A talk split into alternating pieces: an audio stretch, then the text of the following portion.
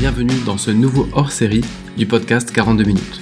Les hors-séries sont des épisodes un peu spéciaux. Ils vous apportent le regard d'un professionnel, un regard affûté sur l'un des aspects du discernement et de la carrière. À retrouver comme toujours sur nouvelledipro.fr.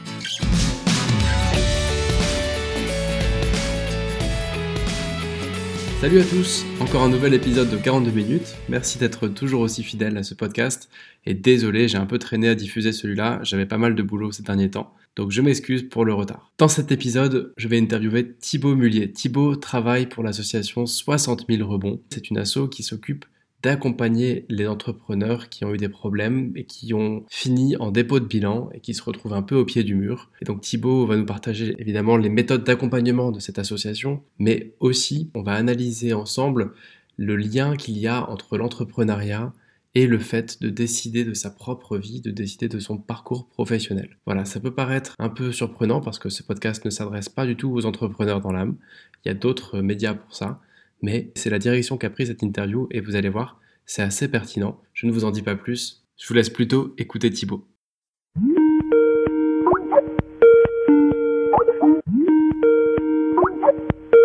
Salut Thibaut, merci de nous rencontrer aujourd'hui. Avec plaisir. Donc Thibaut, tu, euh, tu travailles dans l'association 60 000 rebonds. Tu vas tout nous dire sur euh, plusieurs choses, sur l'entrepreneuriat et surtout quel rapport entre l'entrepreneuriat et le fait de trouver sa voie et aussi beaucoup comment on rebondit quand euh, on est un petit peu euh, au pied du mur, que ce soit en tant qu'entrepreneur ou en tant que personne qui se cherche et qui cherche de l'énergie euh, dans sa vie. Voilà, merci de passer 42 minutes avec nous. Bah, je te demanderais bien de te présenter un petit peu, de nous raconter qui tu es et Qu'est-ce que c'est que cet assaut? 60 000 rebonds. Merci Alban de l'invitation. Hein, je répète, euh, c'est très sympa de pouvoir euh, amener un peu ces sujets sur la table et ce que tu fais, c'est super. Donc moi, je suis Thibaut Mullier, euh, j'ai 35 ans, j'ai deux enfants qui ont 7 et 5 ans et depuis 4 ans, je suis, je travaille au sein de l'association 60 000 rebonds. Juste pour me présenter rapidement, j'ai un cursus commerce management j'ai eu différentes expériences plutôt de développement commercial dans des entreprises B2B. Euh, euh, je fais quand même partie d'une grande famille d'entrepreneurs qui ont créé quand même quelques entreprises. Donc j'ai cette fibre un peu entrepreneuriale picousée dans le sang, on va dire. J'accompagne aussi des entreprises dans des comités stratégiques d'accompagnement, quatre startups dans lesquels je passe une demi-journée à peu près euh, tous les deux trois mois euh, pour les aider à, à, lever la tête sur un peu euh, leur stratégie globale et leur alignement entre j'ai envie d'aller vers là et lève la tête pour voir un peu le, les différentes étapes nécessaires. Et puis de manière générale, je suis à titre personnel assez passionné par par l'humain, le potentiel humain, le développement personnel, la relation et comment on peut s'alimenter et grandir de chaque personne qu'on rencontre euh, dans sa vie. Donc voilà, enfin moi, ce sont des choses qui me passionnent et sur lesquelles je choisis de prendre du temps pour grandir à titre personnel et ça me permet après de, de faire rayonner cela un peu dans, dans mon environnement. 60 000 rebonds, donc j'y suis arrivé il y a 4 ans en tant que premier salarié de cette association. 60 000 rebonds, c'est une association qui a été créée en 2012 avec pour objet euh, d'aider et d'accompagner les entrepreneurs post-liquidation, donc des chefs d'entreprise qui ont planté leur boîte, euh, pour les aider à se reconstruire, à, redéfinir leurs expertises talents vers un rebond quel qu'il soit. Ça veut dire quoi? Ça veut dire les aider à faire un deuil. La formule des 3D, euh, c'est quelque chose qui est bien connu dans les tribunaux de commerce. Pour un chef d'entreprise qui liquide, on parle de, de dépôt de bilan, divorce, dépression. C'est un peu un combo euh, qui peut être assez régulier pour des chefs d'entreprise. Nous, on l'a un peu élargi un certain nombre de dés, mais le premier dé qui, qui génère tout ça, c'est la dimension de déni et de, la peur de l'échec qui fait que je ne veux pas voir l'échec arriver, donc je me fourvoie et donc je commence à mentir à mon environnement personnel, professionnel, et qui fait que quand le dépôt de bilan arrive, eh ben il y a un peu l'effet domino qui fait que bah, je me retrouve avec euh, une forme de, de déchéance personnelle qui entraîne un certain nombre de traumatismes, des dettes euh, qui peuvent être liées à des cautions personnelles, enfin bon, un certain nombre de choses qui peut faire peur comme ça, mais qui souvent lié effectivement à une dimension de, déni initial. Donc, pour ça que l'association donc aide ses chefs d'entreprise. Donc, c'est sa première mission et sa seconde mission en sa finalité, c'est de faire changer le regard sur l'échec pour éviter ce déni initial qui entraîne ça. Donc 60 000 rebonds, c'est cette association qui s'est créée en 2012, qui s'est rapidement développée euh, en France jusqu'en 2015 sur un modèle totalement bénévole Et donc en 2015, euh, qui a commencé à se structurer sur un modèle professionnel avec le recrutement de salariés pour coordonner cet accompagnement bénévole. Et donc moi, j'ai été recruté en septembre 2015 pour euh, commencer à structurer cette association. Donc j'étais le premier salarié sur le territoire Auvergne-Rhône-Alpes, mais aussi national. Et donc on a commencé à construire et à structurer cette association sur le territoire. Aujourd'hui, moi, j'ai une double casquette au sein de l'association 60 000 Je suis délégué général pour Auvergne-en-Alpes et je suis coordinateur national pour permettre à cette fédération d'associations territoriales autonomes d'échanger sur euh, euh, leurs pratiques pour qu'ensemble, eh bien, on ait bien tous le même cadre commun, les fondamentaux, et puis en même temps que chaque, euh, chacune de nos initiatives, de nos expériences, bah, on puisse s'alimenter les uns les autres dans les différentes communautés que compose 60 000 rebonds en interne. Sur la vidéo de, de, votre fondateur qui a fait un TEDx, je crois, vous parlez, il y a trois chiffres qui m'ont marqué. 60 000, si je dis pas de bêtises, c'est le nombre de gens qui déposent le bilan par an. Alors, 60 000, c'était le nombre de procédures collectives, en, effectivement, au moment de la création de l'association. On va dire qu'aujourd'hui, on est plutôt sur des chiffres entre 54 et 57 par an en moyenne, mais c'est à peu près ça, effectivement. D'accord. Et après, il disait qu'il y avait donc à peu près 500 entrepreneurs qui sont accompagnés à l'heure où on parle là, enfin en permanence, c'est ça? C'est ça. Aujourd'hui, on début 2020, il y a à peu près 500 entrepreneurs qui sont en cours d'accompagnement. Et, euh, et, plus de 600 bénévoles qui mettent de l'énergie pour accompagner ces personnes. Alors, c'est ça? Un peu plus. On est aujourd'hui euh, sur à peu près euh, une communauté de 1000 bénévoles en France. On peut se demander pour, pourquoi Thibaut nous parle d'entrepreneuriat dans un podcast dédié au fait de trouver le job qui nous convient, c'est-à-dire pas forcément d'entreprendre. Et en fait, avant d'aller dans le détail de, de ce qui fait la, votre philosophie et votre méthode, on va y aller. Euh, parce que c'est le cœur de votre accompagnement. Mais on, on s'est dit avec Thibaut que c'était pas idiot de faire un, un lien en fait, se dire pourquoi, qu'est-ce qu'on peut retirer de l'entrepreneuriat nous tous qui euh, cherchons notre voie ou tous ceux qui la cherchent en tout cas et qui se disent pas forcément tiens moi je suis un je suis un entrepreneur né en fait. Il y a des il y a des choses à aller chercher quand même et on s'est dit que c'était intéressant de démarrer par là alors je, je te laisse Thibaut de, attaquer. C'est quoi être entrepreneur? Entrepreneur, on a cette image vraiment très dédiée à la création d'entreprise, à être effectivement un entrepreneur qui, qui, crée une entreprise, qui crée de l'emploi.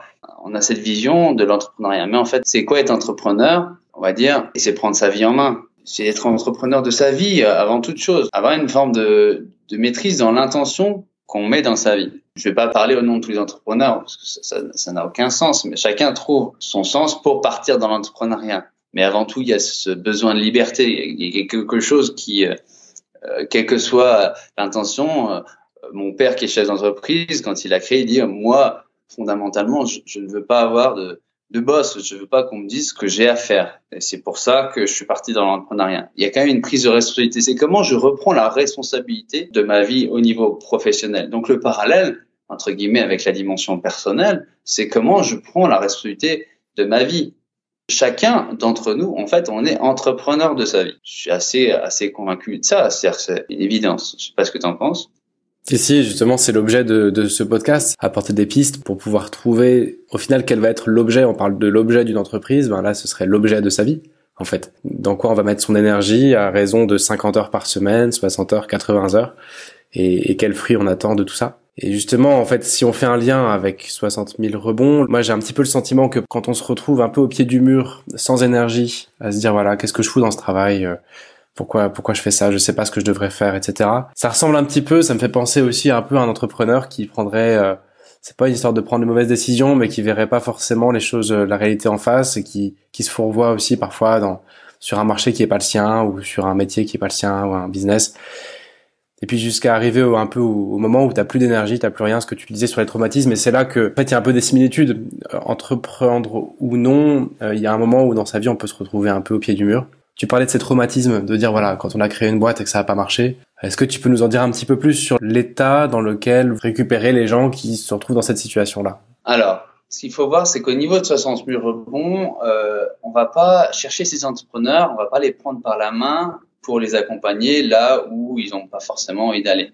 Euh, on est dans, dans un cadre de valeurs forts et notamment euh, de bienveillance, de solidarité, d'engagement, de professionnalisme qui permet d'être, euh, de toucher son authenticité, d'être en vérité avec soi déjà et de pouvoir l'être après dans un cadre qui est 60 000 rebonds avec des temps individuels et collectifs pour l'être avec les autres. Et parce qu'on va pouvoir exprimer cette vérité, on va avoir des miroirs qui sont dans des postures de bienveillance et qui sont là en solidarité et qui vont nous renvoyer un miroir qui va nous permettre de cheminer. Donc c'est comment je touche mon authenticité, comment je suis en vérité avec moi, comment je touche mon sens. Mais il y a quand même une dimension d'engagement derrière. Tu as parlé d'énergie, euh, ce centre rebond, c'est pas un lieu où en fait on n'est pas une bouée de sauvetage, on va dire. On va pas euh, porter ces entrepreneurs, on va pas les accompagner et leur dire là où ils doivent aller. Il y a une dimension d'engagement. C'est quand même important de poser ça, c'est-à-dire que on n'arrive pas dans 60 000 rebonds sans énergie. Ça demande déjà d'avoir d'avoir l'énergie d'appeler l'association et de dire j'ai besoin de l'aide, savoir exprimer ce besoin. Et à partir de là, on met tout un processus d'engagement qui va permettre de clarifier qu'on est bon au réseau pour les accompagner et les aider euh, à, cheminer. Mais c'est pour dire que euh, cette dimension d'énergie est importante parce qu'en fait, dans l'association, on, on va pas donner de l'énergie. On va surtout permettre à l'entrepreneur d'utiliser son énergie à bon escient. Et ça, c'est un point qui, euh, qui me paraît, moi, important. C'est comment je prends le temps de cheminer et de voir où est-ce que je mets mon énergie. Donc ça, ça me paraît, c'est un point. Après, ce que j'entends dans ce que tu as amené, c'est quel parallèle on peut faire entre les entrepreneurs qu'on accompagne, qui sont au pied du mur, qui sont dans une phase un peu effectivement euh, difficile, c'est comment on va les aider à rebondir. Et quelles expériences on peut en tirer? Moi, j'interviens souvent aujourd'hui devant des entrepreneurs qui se posent la question d'aller vers l'entrepreneuriat. Mais du coup, on peut faire le parallèle de la même manière avec c'est quoi être entrepreneur de ta vie et comment on peut s'alimenter de ces, ces bonnes pratiques entreprises dans la vraie vie.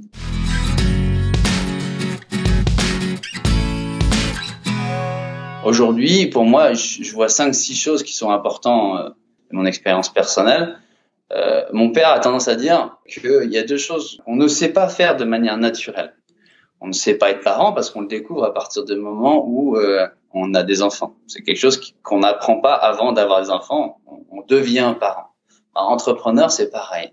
Ça s'apprend et je pense que ce qui est important, c'est pas la fin, c'est le chemin. Donc, en fait, c'est comment je me mets en chemin de l'entrepreneur, comment je grandis dans ma posture d'entrepreneur constamment et que j'ai l'humilité de me remettre constamment en question. Donc ça, c'est le premier point, c'est comment je ne suis euh, jamais arrivé, comment je me remets constamment en question dans ma posture d'entrepreneur comment je grandis tout le temps.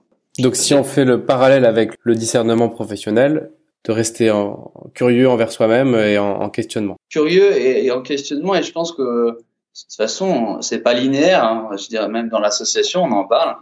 Euh, le chemin de transformation, de deuil, d'acceptation, de transformation, en fait, c'est d'aller à un point A un point B et de plus pouvoir revenir au point A. Et le chemin, il n'est pas linéaire, quoi.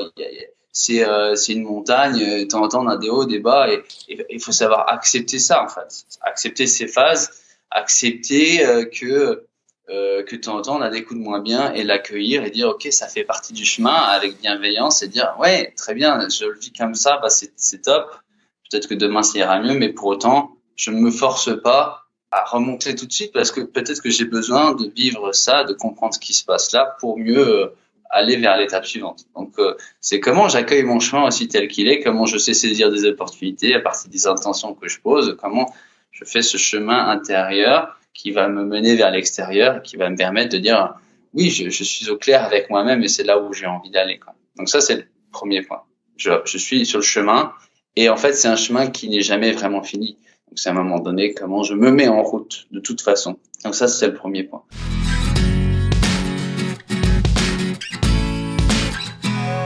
Le deuxième point, c'est comment je m'entoure. C'est avec qui je fais ce chemin. Et je pense que c'est pas anodin, c'est des choix à faire.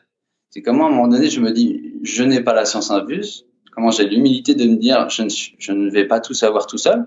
Et puis même quand euh, je commence à être bien en conscience de moi, je j'ai des qualités, des compétences, j'ai ma puissance, on va dire, j'ai une forme de puissance personnelle mais j'ai besoin, et je suis clairvoyant pour savoir que j'ai besoin de m'entourer avec telles compétences que je n'ai pas et que d'autres feront bien mieux que moi et que l'énergie que eux mettront sera, sera vraiment minime parce que c'est leur qualité première.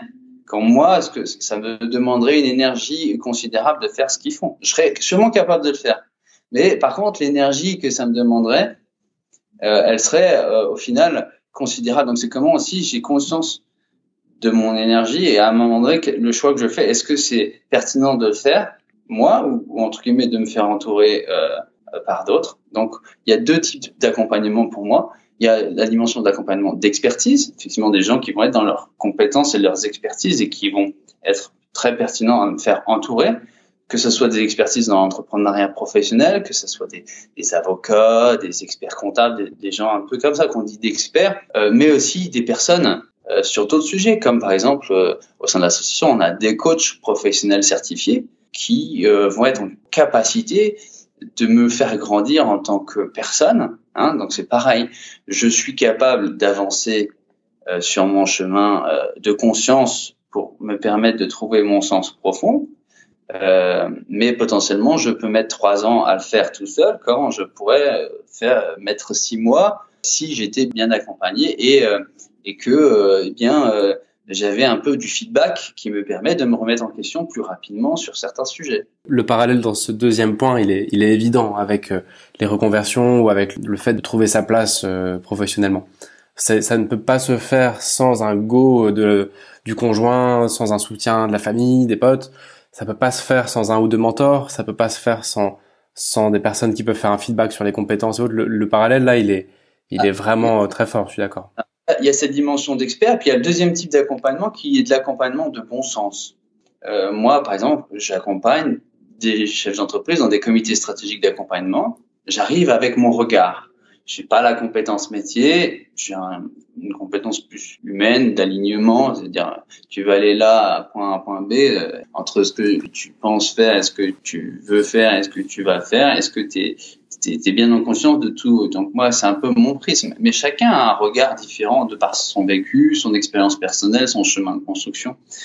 Euh, et donc, euh, par un simple bon sens, une personne qui n'est pas en connaissance, eh bien, va, va m'amener son regard sur la vie. Et comment potentiellement je me laisse, je suis ouvert à cette différence, euh, en ne prenant pas ce qu'il va me dire comme un jugement de ma manière de faire, mais bien comment potentiellement il va juste me parler de lui et comment moi je prends ce qui m'intéresse ou pas.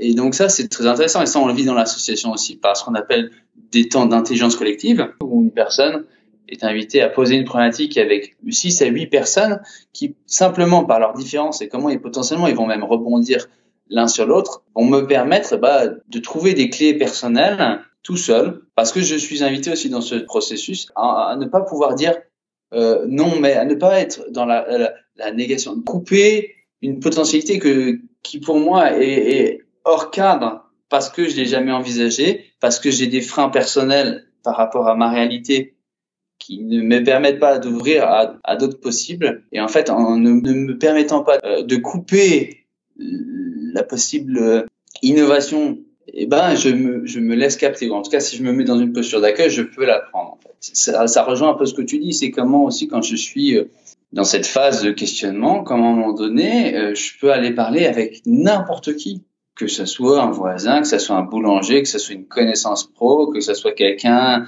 sur un domaine de métier qui m'interpelle, pour bah, confronter mon regard par rapport au sien et, euh, me laisser euh, m'ouvrir entre guillemets à des possibles que j'ai jamais imaginé et comment à un moment donné je me dis pourquoi pas je, je me dis ah, au lieu de me dire c'est impossible je me dis c'est possible. Le parallèle est vraiment très fort enfin le regard différent qu'il y a par les autres et aussi sur le fait de partager son projet. Enfin, on a tous un copain qui a monté une boîte et qui a pas voulu dire pendant trois ans euh, quel était l'objet de sa boîte par, par peur de se faire copier, puis qui pour finir l'a jamais monté parce qu'il était seul, quoi. Euh, cette peur, c'est le troisième point d'ailleurs.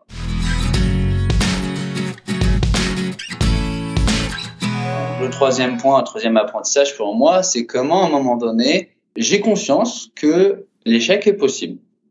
Ça, on, le voit beaucoup hein, dans les entrepreneurs qui se lancent dans l'entrepreneuriat, c'est je n'ai jamais envisagé d'échec. Et c'est un, vrai problème parce que l'échec, il est au, coin de la rue, on, éch on échoue tout le temps. À un moment donné, c'est comment euh, euh, je ne me mets pas dans une posture de déni de l'échec. L'échec est possible. D'ailleurs, dans le réseau Entreprendre, euh, l'ancien créateur du réseau, il avait tendance à dire, avant de me lancer euh, totalement dans mon entreprise, d'abord, je, je, me projette. Si l'entreprise échoue, suis-je en capacité de l'absorber à titre personnel? Si c'est le cas, il faut se lancer à cœur perdu. Si c'est pas le cas, si entre guillemets, parce que j'échoue, je me mets dans, dans, une posture de déséquilibre personnel, ben là, c'est un problème. Et du coup, il faut pas le faire, en fait. Mais c'est quand même comment je me dis, l'échec est possible. Et je, d'ailleurs, aujourd'hui, il y a beaucoup d'incubateurs, de personnes qui accompagnent les entrepreneurs qui commencent à, inviter ceux qui les accompagnent à faire des scénarios d'échecs raisonnés. C'est comment, à un moment donné, je me projette sur un échec, mais c'est OK, je ne me mets pas en déséquilibre. Donc, c'est quand même se dire, l'échec est possible. Et je, je me ferme pas la porte à ça. Pour refaire un parallèle avec une personne en questionnement sur le boulot qui lui convient, c'est intéressant. Il y a là aussi un, un parallèle évident. C'est de se dire, bon, je vais démissionner, me lancer dans autre chose. Quel est le worst case scénario? Qu'est-ce qui se passe si ça marche pas, ce autre chose? Exactement. Est-ce que je suis capable de l'absorber? Comment je me projette vraiment dans, tu vois, euh, euh, personnellement, familialement, euh, financièrement? Je regarde concrètement ce que, comment ça m'impacte. Est-ce que je suis capable de l'absorber? Et, et, si c'est oui, bah, par contre, à un moment donné, ça c'est le dernier point, on en parlera, c'est avoir le courage de foncer, quoi. Euh, mais mais c'est d'abord ça. Et puis c'est un moment dire aussi comment potentiellement, en, regardant ça, je peux le découper et dire de toute façon, hein, il y a beaucoup d'images comme ça, j'ai pas envie de redire. Il y avait euh, Mandela qui disait euh, Je n'échoue jamais, soit, soit je gagne, soit j'apprends. Euh, un, un, enfant n'a jamais appris à marcher sans tomber, c'est impossible. Donc, il tombe tout le temps, mais il réessaye tout le temps.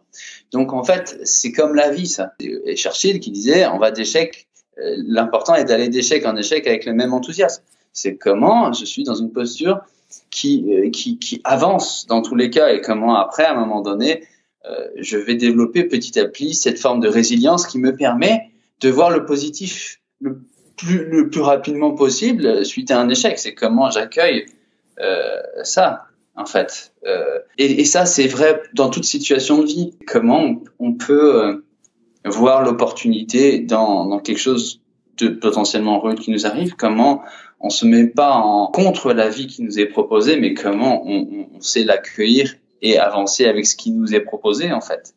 Encore un parallèle assez assez fort, oui, je, je suis d'accord avec toi. Et d'ailleurs, pour, pour, pour, boucler la boucle, on se rend compte souvent quand on fait cette étude-là, alors je parle pas de monter une entreprise, mais bien de chercher un, un nouveau job, une nouvelle carrière. Quand on fait le, la somme de ce qui arriverait dans le worst case scénario si tout se passait au plus mal, souvent ça se termine en bon bah je reprends ma vie d'avant. Ouais, c'est ça.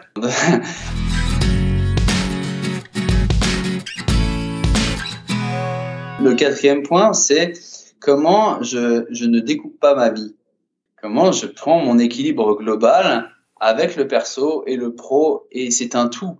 Et c'est c'est en lien avec aussi l'énergie que j'ai. Mon énergie, en fait, c'est un tout. Je peux pas utiliser toute mon énergie pour mon boulot parce qu'il faut que j'en garde pour mes enfants quand je les ai. Comment je suis au clair sur mes priorités de vie? Parce que on, on, va pas chercher le même sens dans son travail si à un moment donné ma priorité c'est ma famille. Moi j'ai eu ce parallèle à un moment donné, j'ai eu comme une forme de, de, réalignement parce que il fut un temps je disais ma famille, mes enfants c'est ma priorité et puis euh, j'avais euh, mon ex-compagne qui me disait euh, bon les enfants sont malades, tu peux venir, j'ai besoin de toi. Bah non, j'ai un rendez-vous pro. Et c'est à un moment donné, c'est là où on se confronte à bah ouais mais je suis pas aligné avec moi-même là. Parce que mes enfants, c'est ma priorité avant mon boulot. Sauf que dans les faits, c'est pas ce que je fais. Et donc, d'avoir cette conscience de dire, OK, est-ce que je suis aligné avec moi? Est-ce que dans mes intentions, je suis au clair sur, bah, c'est quoi mes priorités? Euh, et est-ce que dans les faits, est-ce que je suis aligné avec ces priorités? Et, et, et, donc de, déjà d'être au clair avec soi, eh ben on va pas, si on va construire une entreprise, si on dit euh, prendre du temps pour mon développement personnel ou, ou mes enfants, ma famille et, et, des engagements bénévoles, par exemple, parce que ça, c'est fondamental, j'en ai besoin dans ma vie pour exister, bah, je vais pas construire la même entreprise, ni consacrer le même temps, ni la même énergie que si, effectivement, bah, euh, mon, mon entreprise, c'est ma priorité ultime, en fait. Donc, euh, donc déjà être clair avec soi, dans, de son équilibre global, en fait, et de ses priorités de vie, c'est essentiel. On a beaucoup d'entrepreneurs comme ça qui euh, qui se lancent dans une entreprise sans être au clair sur ça. Et, ben c'est là où on est déjà en, déni avec soi. Là, le parallèle qui me vient, c'est notamment un auteur américain qui travaille sur le discernement professionnel, qui a cette notion de valeur. Ce que tu appelles priorité, lui va appeler ça valeur, mais ce qui est assez un, classique hein, de, du coaching. Mais Mais dans les valeurs, il va dire voilà, par exemple, vous en prenez 10, il y a la, famille, l'amour, le succès, les finances, euh, le corps physique, euh, le bien matériel, etc., etc. La contribution. Et puis il va dire bah vous en retenez trois qui sont celles qui vous définissent le mieux et le plus et vous les mettez dans l'ordre 1 2 3. Et en fait, assez vite, on se rend compte que un mec qui a euh, enfant en numéro 1, enfin famille en numéro 2 l'amour et en 3 et en 3 le, la résilience, et eh ben il conduira pas la même bagnole il aura pas les mêmes potes, il aura pas la même vie, ni la même boîte ou le même métier que celui qui a succès, performance et, euh, et fidélité. Enfin, c'est une évidence. Et prendre conscience de ces valeurs, ça permet de décider vite et bien. Parce que l'incapacité à choisir et à décider, selon lui, et je trouve que c'est vrai, viendrait du fait qu'on n'est pas au clair avec ce qui est prioritaire. Pour soi. Pour soi. Parce que aussi, on, souvent, notre éducation nous a, nous a amené à, à prendre des valeurs des autres, que ce soit de nos parents, que ce soit de l'éducation, que ce soit la société. C'est dans ce travail, euh, ce cheminement personnel, comment je, je, redéfinis, comment je définis ou je redéfinis, c'est quoi effectivement mes valeurs, mes priorités, pour après faciliter le cheminement, effectivement. C'est quoi mon projet de sens, mon projet de vie?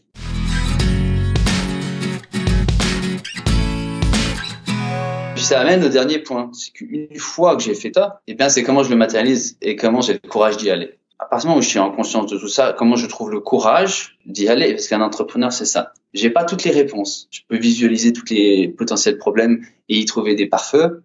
Je ne verrai jamais tout. Donc, c'est à un moment donné comment, de toute façon, j'arrive à trouver ce courage personnel, à, à déjà commencer des petits pas et ça sert à rien. Et c'est important de, cette dimension de petit pas est, aussi pour moi important. C'est à un moment donné comment je mets, des objectifs atteignables, des ambitions atteignables. On peut avoir une vision qui est à long terme et comment à un moment donné je la découpe avec des, des, des choses que je peux voir atteignables, comment je me mets des petits pas et comment j'avance et, et, vers vers cette vision qui peut changer et qui peut évoluer. Le fameux PPP là, le plus petit pas possible. C'est quoi le truc que je peux faire demain matin, le plus facile, le plus accessible, qui m'emmène vers là, qui toute première étape, quoi? Ouais, c'est ça.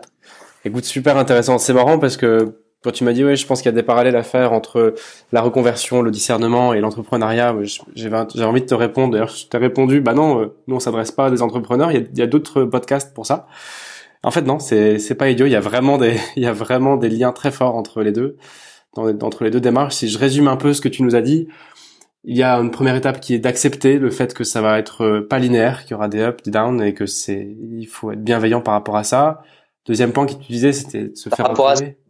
C'est pas par rapport à ça, c'est par rapport à soi aussi, son cheminement. Ouais. Je sais pas si tu connais, tu vois, il y a les catacores Toltec, enfin, il y a, il y a plein de trucs qui existent de ce type, mais c'est comme à un moment donné, euh, je, je, je, fais de mon mieux de toute façon. Deuxième point où tu disais, c'était de se, se, faire accompagner, de pas, de pas entreprendre le voyage seul. Troisième point, c'était de dire que l'échec est possible et même évident dans une certaine mesure, et que euh, la question c'est plutôt comment on rebondira et continuera à avancer.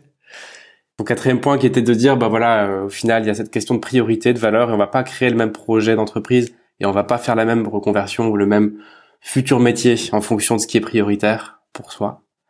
Et puis ton dernier point qui est de dire, bah une fois que tout est clair, euh, comment on passe à l'action avec ta question du premier pas qu'on va faire, quoi. Ouais, tout à fait.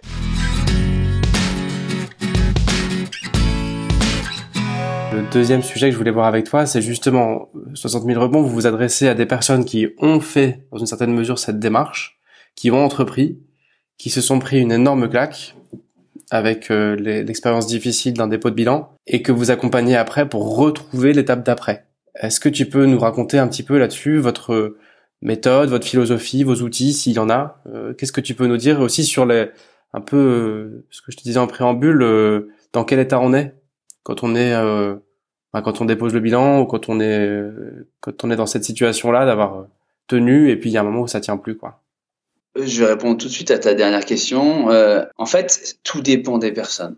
Il faut quand même avoir conscience que on peut s'inspirer de personnes, mais chaque personne a sa singularité, a son authenticité, a sa vérité, a son chemin, son background, son vécu. On accompagne tout type d'entrepreneurs qui nous sollicitent et qu'on pense pouvoir aider. euh, tout secteur confondu, tout âge confondu. On a des jeunes, des moins jeunes, des personnes dont c'était la première expérience entrepreneuriale. Il y en a, c'était leur cinquième, qui ont eu des parcours d'entrepreneurs, qui ont eu des entreprises, qui ont revendu leur entreprise, qui ont eu des belles réussites. Et à un moment donné, bah, il y a quelque chose qui leur arrivé. Soit bah, c'est lié à l'entreprise, des choses qui sont pas vues. Euh, euh, ça peut être une entreprise qui a trop réussi, j'ai plus de trésorerie pour suivre et du coup euh, le deuil est encore peut-être en temps même plus difficile parce qu'on était en, pleine réussite et, euh, et du coup euh, voilà soit effectivement on a eu un souci humain soit aussi des gens qui ont eu des thématiques personnelles parce que l'entreprise est quand même très proche de l'entrepreneur donc euh, quand on parle des 3D c'est jamais dans cet ordre forcément hein. ça peut être aussi une divorce un divorce qui a entraîné une dépression et qui a fait qu'à un moment donné je suis allé au dépôt de bilan parce que parce que parce que l'entreprise reposait trop sur moi et, et du coup bah j'étais plus en état d'assumer donc voilà en fait il y a y a vraiment c'est des parcours de vie quoi. Après, euh, ces entrepreneurs, ils arrivent jusqu'à deux ans après leur liquidation. C'est le cadre qui a été posé dans l'association. Donc, euh, un entrepreneur qui arrive euh, au bout d'un mois après sa liquidation euh, n'est pas du tout dans le même état d'esprit ou la même posture que celui qui arrive après deux ans, parce qu'il a fait du chemin déjà, par ses propres moyens, accompagné ou pas, mais en tout cas, voilà. Mais malgré tout, un dépôt de bilan, a un vrai deuil, euh, parce que parce que pour, pour majorité d'entrepreneurs, on va dire que l'entreprise, c'est un peu son bébé. C'est comme si on m'arrachait une partie de moi, quoi. Et donc, c'est comment j'ai un deuil à faire? J'ai un deuil à faire potentiellement qui est viscéral, quoi. C'est quelque chose euh, en fonction de l'attachement que, que, pouvait avoir euh, l'entrepreneur. Euh, il y a un, un, deuil à faire. On parle, il y a deux types de changements dans la vie. Il y a un changement, on va au point B, mais il y a toujours la, capacité, la possibilité de revenir au point A si ça ne nous plaît pas. Ça, c'est le changement type 1. Le changement type 2, c'est la courbe du changement qui, qui d'un point A à un point B, dans tous les cas, ne te permettra jamais de revenir au point A, que tu le veuilles ou non. Une dépôt de bilan, c'est forcément un changement type 2, en fait. Parce que on peut pas, revenir en arrière. Il y, a, quelque chose qui est acté et qui est souvent assez violent parce que ce qu'il faut voir, c'est que cette dimension de déni fait que souvent, un entrepreneur, un chef d'entreprise va au, tribunal de commerce beaucoup trop tard. Il faut voir que le tribunal de commerce, je le dis en aparté pour certains qui seraient chefs d'entreprise ou qui pensent à l'entrepreneuriat, c'est un soutien. Ce sont des bénévoles qui sont généralement des chefs d'entreprise et qui sont avant tout là pour faire normalement de la prévention, qui sont là pour aider. Et ils ont des rouages au niveau du tribunal pour aider les chefs d'entreprise ou les entreprises dans des situations compliquées. La problématique, c'est que déjà c'est méconnu et donc souvent on a peur et donc on y va beaucoup trop tard. Et quand on va beaucoup trop tard, bah souvent euh, le tribunal il a qu'une qu'une chose, chose à faire et constate me dire bah non il n'y a pas de possibilité de retournement donc je je prononce la liquidation. Dans 85% des cas la liquidation elle est prononcée dans la journée euh, et donc c'est ultra violent. C'est ultra violent parce que je viens pour chercher de l'aide et, et on me dit bah non c'est fini. Quoi. Euh, donc c'est euh, c'est un énorme coup de massue pour quand même une majorité d'entre eux. Si on veut continuer à faire des parallèles, c'est un peu le plan social. Ouais, typiquement ou euh, mm. euh, tu vois si on prend même dans la vie, c'est mm. un divorce qu'on n'a jamais envisagé, mm. c'est c'est un décès, c'est c'est des événements de vie qui, qui, font que ça nous tombe dessus et que comme potentiellement notre équilibre c'est construit euh, avec une forme d'attachement, soit à un projet, soit à une personne. On m'enlève l'entreprise, on m'enlève euh, mon conjoint, on m'enlève mon, mon, père, on m'enlève. Bah, c'est comme si je me retrouve déséquilibré parce qu'en fait, il y avait une partie de mon équilibre qui était liée à ça, en fait. Tu hmm. vois? Ah ouais. Et donc, euh, ça, c'est aussi un point intéressant quand même. C'est comme à un moment donné, je, je, je décorrèle qui je suis du projet dans lequel je m'engage. Un projet, ce n'est pas moi, c'est un projet potentiellement, je peux changer de projet euh, au gré de mon évolution. Mais c'est intéressant quand même d'avoir une forme de détachement.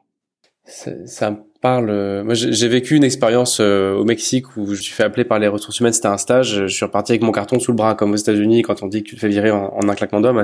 Je l'ai vécu, tu vois. Et, c'est vrai que tu as, as une double. Je trouve que tu as un peu un, un double léger traumatisme. C'était pas, c'était pas l'emploi de ma vie, c'est sûr, mais mais tu vois, t'as la honte de te faire virer.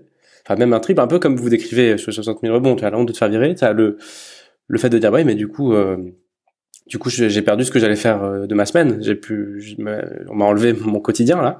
Puis le troisième truc, c'est que tu dis, mais, mais juste, à partir de maintenant, je, je vais faire quoi? Je, j'ai aucune idée, j'avais pas du tout prévu ça, j'ai aucune idée de ce, ce que je vais faire. Et en plus, a priori, je suis assez nul, puisqu'on m'a, on m'a dégagé. Donc, a priori, ça va être super dur de, retrouver un truc. Alors, imagine pour un, chef d'entreprise euh, qui est jugé, une forme de jugement. tu vois, c'est, c'est, on te dit, euh, voilà. Donc, il y a une forme de jugement, de stigmatisation, de déchéance. D'un seul coup, tu passes d'une chef d'entreprise où tu avais une position, une posture Hein, malgré tout, l'étiquette du, chef d'entreprise t'amène un réseau, un environnement, euh, des responsabilités. Donc là, d'un seul coup, tu ton téléphone, il sonne plus. On parle du chef d'entreprise qui déjà est seul.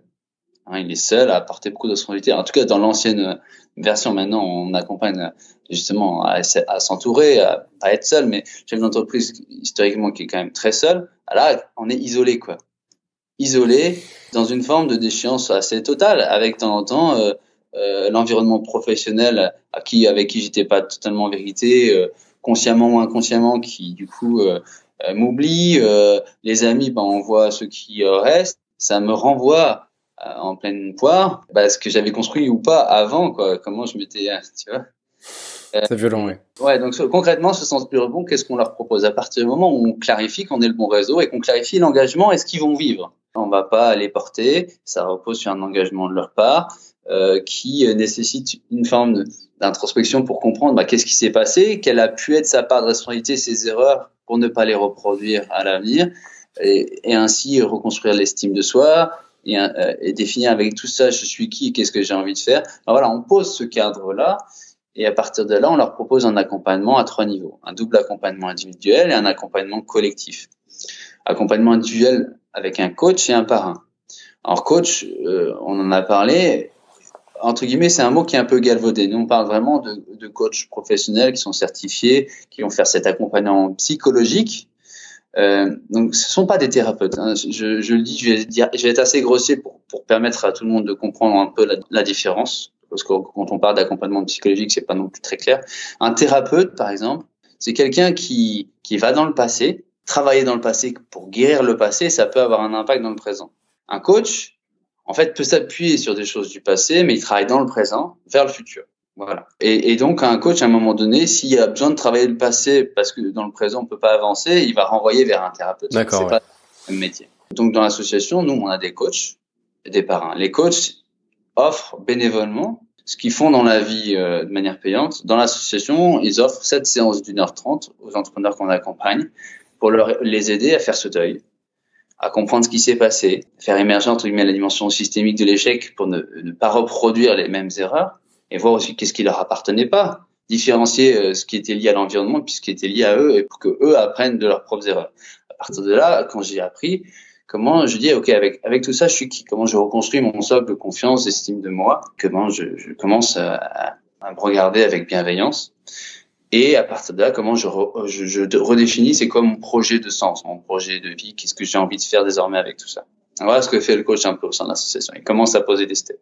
À côté de ça, un parrain, qui est généralement dans une posture de mentor, chez une entreprise en activité ou, ou cadre ou jeune retraité, en tout cas au réseau actif, on va dire, qui va accompagner dans cette posture de mentor avec une posture qui ressemble à celle du coach, qui est pas là pour faire à la place ou pour dire ce que lui ferait à la place de l'entrepreneur, et qui va accompagner cet entrepreneur plutôt dans la reconstruction de projet avec une forme de double temporalité qui s'installe. La première temporalité qui va être dans la continuité du coach, bah, à partir du moment où le projet de sens, projet de vie apparaît, bah, comment le parrain il va aider à matérialiser, à l'ancrer aussi, à, voir, ok, tel projet, qu'est-ce qui concrètement est possible, comment on va, on va en tirer l'essence qui est faisable. Donc ça, c'est le rôle du parrain. Et à côté de ça, c'est quand même le parrain, il arrive dès le début, c'est aussi comment donc ça, c'est plutôt moyen terme, long terme, une fois que le travail du coach s'est fait. Donc ça, c'est sur 6 à 8 mois, les premières tâches. Mais pendant ces 6 à 8 mois, bah, il y a une dimension de l'instant présent aussi. Il y a une dimension potentiellement d'urgence. Un chef d'entreprise post-liquidation, euh, euh jusqu'ici, euh, il était au RSA, euh, il peut avoir des problèmes, euh, sauf s'il avait pris une assurance. J'invite tout entrepreneur qui se lance éventuellement à penser à l'assurance chef d'entreprise. donc, euh, donc, à un moment donné, on peut avoir des pratiques euh, familiales, euh, d'urgence alimentaire, d'équilibre en fait personnel, et donc on peut pas ne pas le prendre en compte en fait. Donc, le parrain est aussi là en premier relais pour bah, être à l'écoute, éventuellement faire jouer le réseau, pour que dans cette phase de transition, jusqu'à temps de définir c'est quoi mon projet de sens, projet de vie, bah comment euh, je suis un, un relais à l'écoute, comment je peux ouvrir potentiellement des portes, soit via l'association, soit via mon propre réseau personnel pour épauler cette mmh. phase de Donc ça, c'est l'aspect accompagnement individuel. Et à côté de ça, un accompagnement collectif avec une réunion mensuelle d'une demi-journée tous les mois, qui est vraiment le point essentiel en fait, qui va permettre concrètement à l'entrepreneur de sortir de son, isolement, parce qu'il va retrouver des pairs, des personnes qui vont le comprendre, des personnes qui ont ce même bagage, ce même vécu. Je me retrouve dans une communauté qui me comprend dans ce que je vis. Et ça, c'est un point important, et je pense que ça peut peut-être parler pour des gens Tout à fait. qui, des phases de transition, c'est comment à un moment donné je me reconnecte à des gens qui peuvent vivre la même chose et avec qui on va se comprendre. C'est ce que j'allais dire et ça existe et ça fonctionne très bien. Il y en a dans chaque ville. Ce sont des groupes où es un peu comme votre démarche. Il y a des coachs qui viennent euh, participer, qui sont souvent subventionnés. C'est payé avec le, le fonds GESIF et tous ces trucs-là de, de droit à la formation, tout ça. Et euh, es en groupe et tu fais ta démarche avec une dizaine de personnes qui vivent les mêmes hauts et les mêmes bas que toi. C'est ça. Donc ces demi-journées, elles sont assez processées. Tu as un premier temps d'accueil qui permet à un nouveau membre d'être accueilli par les autres, de pouvoir bah, rentrer dans la dynamique, on va dire. Après, il y a un, deuxième temps. Alors, c'est tout de suite des temps d'intelligence collective, qu'on dit de GED, GED, groupe d'échange et de développement. On a à peu près généralement deux, deux par mois aujourd'hui par groupe. Un groupe d'accompagnement, c'est à peu près maximum 20 entrepreneurs. Et donc, euh, pour 20 entrepreneurs, il y a à peu près 10 coachs et 20 par un. Après, tout le monde n'est pas présent euh, en fonction parce que c'est une majorité d'actifs, donc euh, ça fluctue en fonction des priorités des gens, mais on a souvent des groupes, on va dire entre 25 et 30 personnes, donc on va faire ce que dont j'ai parlé tout à l'heure. Et après, un dernier temps qui est un temps euh, de sous-groupe de 3-4 entrepreneurs par sous-groupe, où chaque entrepreneur est invité à dire, OK, qu'est-ce qui s'est passé depuis le mois dernier? C'est quoi mes 3-4 temps forts? Et puis c'est quoi ma problématique du moment là? Et comment potentiellement l'association peut m'aider? Là, on est dans le concret en fait. C'est qu'est-ce que je vis là? Que ça soit intérieur, extérieur, euh, euh, euh soit ça, ça, vient de moi, soit c'est mon environnement qui. Quelle est ma pratique du moment. Et est-ce que on peut être créatif pour voir comment l'association peut t'aider dans ce que tu vis en ce moment? D'accord. Et tu disais que l'accompagnement, donc, c'est jusqu'à deux ans après le dépôt de bilan. Ouais, pendant un temps qui est jusqu'à deux ans d'accompagnement. D'accord. Donc, ça rejoint ce qu'on ce qu'on voit depuis le début euh, sur ce podcast et de manière générale, c'est que mûrir son projet, mûrir son rebond, ça prend du temps. Il y a, y a, des sortes de délais incompressibles, j'ai l'impression parfois. Pour certains, en tout cas, chaque histoire est différente. Et ça, c'est très intéressant ce que tu dis, parce que pour moi, c'est un point qui est vraiment important, et je pense que c'est pas assez pris en compte de manière générale, que ce soit dans l'éducation ou de manière globale. C'est chaque personne a son tempo qui lui est propre. Et c'est comment, à un moment donné, je suis bienveillant, aussi avec moi par rapport à ça et comment je me laisse ce temps. Tu vois, on a par exemple des entrepreneurs qui arrivaient au début, euh, maintenant on sait comment on a appris de nos erreurs aussi de l'association, hein. on s'est structuré en marchant. On a eu des entrepreneurs qui sont arrivés tout de suite j'ai un projet, je vais repartir. Et souvent ils rebondissaient beaucoup trop vite parce qu'ils prenaient pas le temps de cette introspection et donc ils refaisaient les mêmes erreurs et ils se recassaient la gueule sur les mêmes erreurs.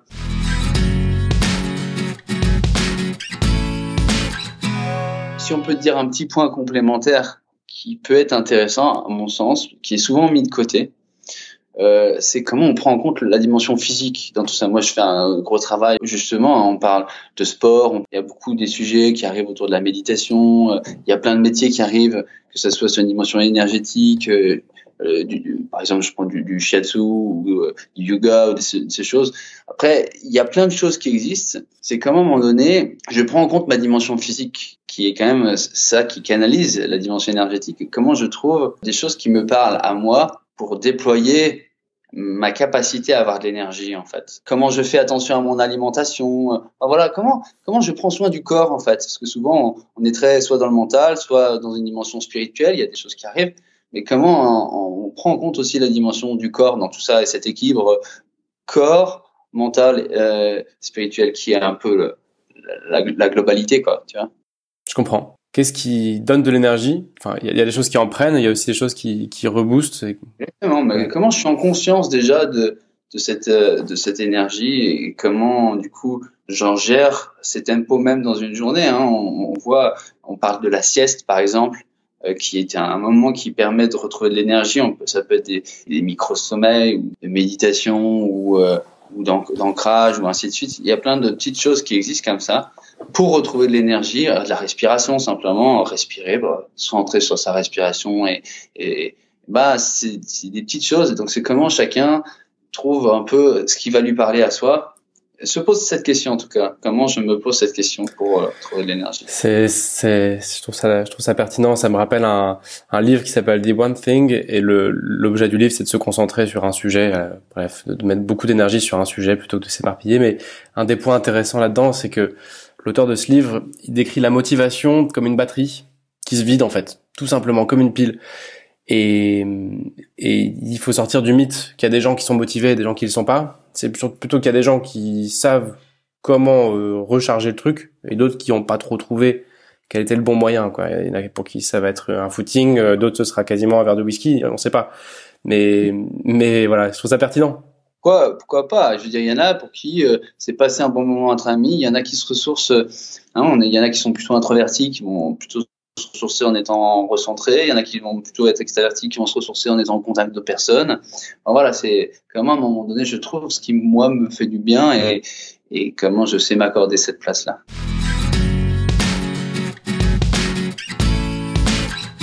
Petite question de la fin maintenant pour terminer cette interview, c'est le, défi du podcast. Donc, tu vas pouvoir nous donner une action concrète à réaliser pour euh, ceux qui nous écoutent et qui veulent bah, qui veulent avancer. Voilà. Euh, quand on agit, on avance. Qu'est-ce que tu veux nous donner comme euh, comme défi pour les auditeurs?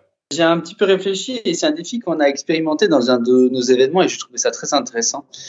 Euh, la deuxième mission de l'association, c'est de faire changer le regard sur l'échec de manière globale. Je suis assez convaincu que le regard sur l'échec changera à partir du moment où on sera en capacité chacun d'en parler, de parler de ses propres échecs et de ses apprentissages avec autant de fierté que nos propres réussites ou des apprentissages de nos réussites en fait. Et donc euh, le petit défi que j'avais envie de proposer à, tes auditeurs, c'est euh, eh ben, de, de prendre ce temps d'introspection, dire ok dans ma vie qu'est-ce que je pourrais dire comme comme étant allez les euh, les trois quatre échecs euh, vraiment forts? Dans la première phase du défi, c'est comment je les regarde avec bienveillance, comment je, je vois qu'est-ce que j'ai appris de ces échecs? Qu'est-ce que ça m'a amené de positif en fait euh, dans ma vie?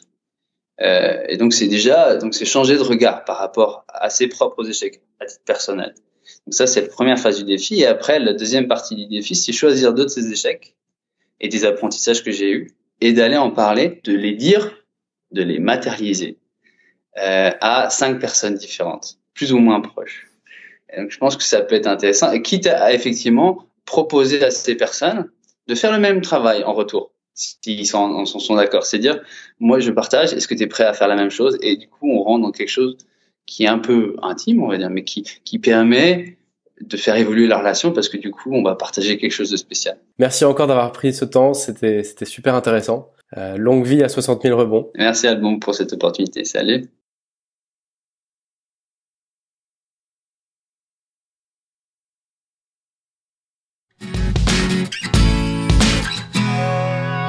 J'espère que cet épisode vous a plu. Moi, je vous donne rendez-vous dans 15 jours pour une nouvelle interview. Et d'ici là, n'hésitez pas à vous abonner, vous inscrire sur le groupe Facebook, mais surtout, éclatez-vous dans vos jobs. À bientôt!